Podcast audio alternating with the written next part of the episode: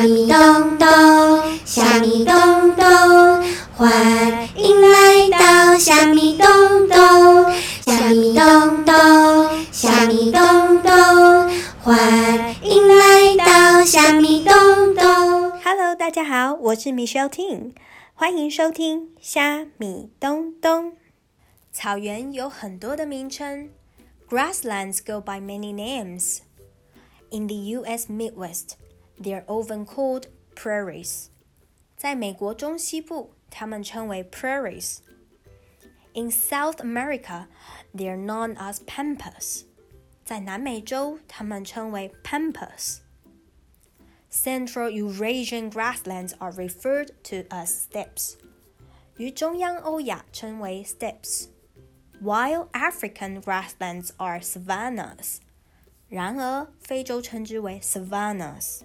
大朋友、小朋友们，你们还记得草原的不同名称怎么念吗？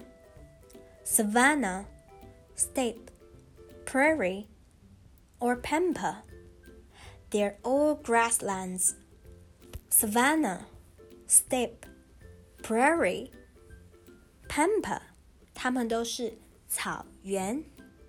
The globe's most agriculturally used for habitats， 世界上最有农业效益的栖息地。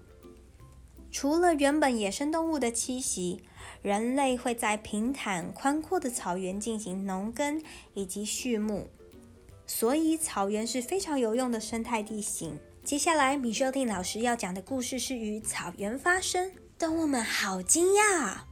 大朋友、小朋友们，你们知道动物们发现了什么吗？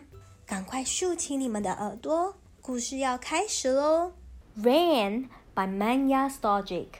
It was hot. Everything was hot and dry. The red soil was hot and dried and cracked. 好热，好热，所有的东西又热又干。红色的土壤又热又干，然后裂开来了。It's time. The rain is coming. I can smell it. I must tell the zebras. 是时候了，雨要来了，我可以闻到它。我一定要跟斑马说。Lightning flashed. The rain is coming. Porcupine can smell it. We can see it. We must tell the baboons. 闪电了，雨要来了。豪猪它可以闻到它，我们可以看到它。 我们一定要跟狒狒说。Thunder boomed. Ooh, ooh, ooh, ooh. The rain is coming. Porcupine can smell it. The zebras can see it. We can hear it. We must tell the rhino. 打雷了，雨要来了。豪猪可以闻到它，斑马可以看到它，我们可以听到它。我们一定要跟犀牛说。A raindrop splashed. The rain is here. Porcupine smelled it. The zebra saw it. The bamboos heard it. And I felt it. I must tell the lion. 雨滴洒落了下来，下雨了。豪猪闻到了它，斑马看到了它，狒狒听到了它。然而，我感觉到了它。 我一定要跟狮子说。The lion spoke in a deep purr. Yes, the rain is here. I can smell it. I can see it. I can hear it. I can feel it. And I can taste it. 狮子用低沉的声音说：“嗯，嗯。”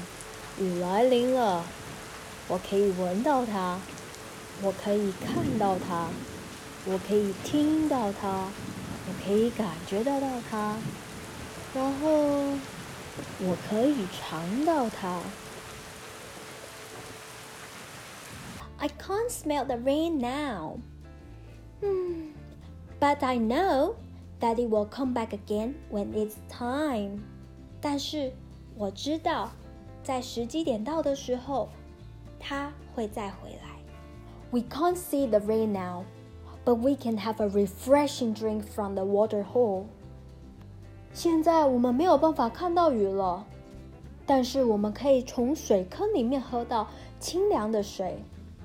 We can't hear the rain now, but we can eat fresh, juicy fruit from the tree.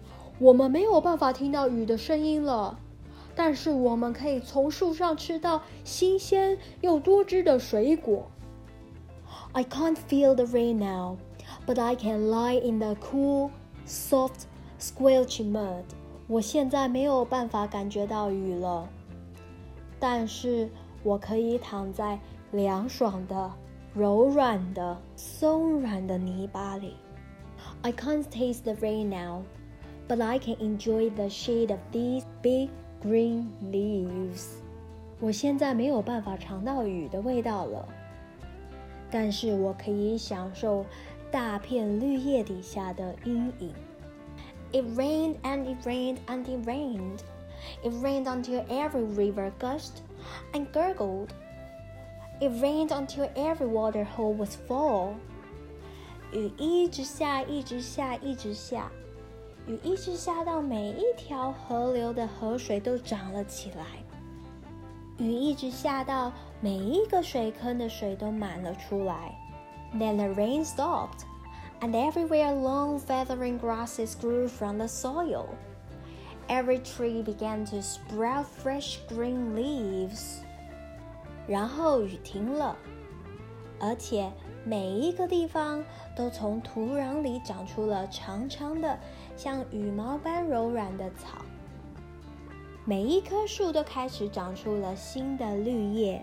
The sun shone over the plain. It was hot. Everything was drying out. 太阳照在平原上，好热好热，所有的东西。都被晒干了。The red soil was hot and dry. A tiny crack appeared. 红色的土壤被晒得又热又干，有一个小小的裂痕出现了。希望大朋友、小朋友们喜欢这一个故事。现在，米修听老师要你们动动脑筋，想一想，回想一下。透过故事里出现的动物们，你们觉得这一个故事是发生在世界上哪里的草原呢？赶快大声说出答案，并录下来分享给米修听还有小小老师知道哟。虾米东东天气特辑的故事歌谣有什么感想呢？大家喜不喜欢呀？欢迎大家留言跟米修听老师还有小小老师一起讨论哟。觉得很精彩，很喜欢，非常非常喜欢，也请记得一定要分享给朋友们哟。我们下次见，拜。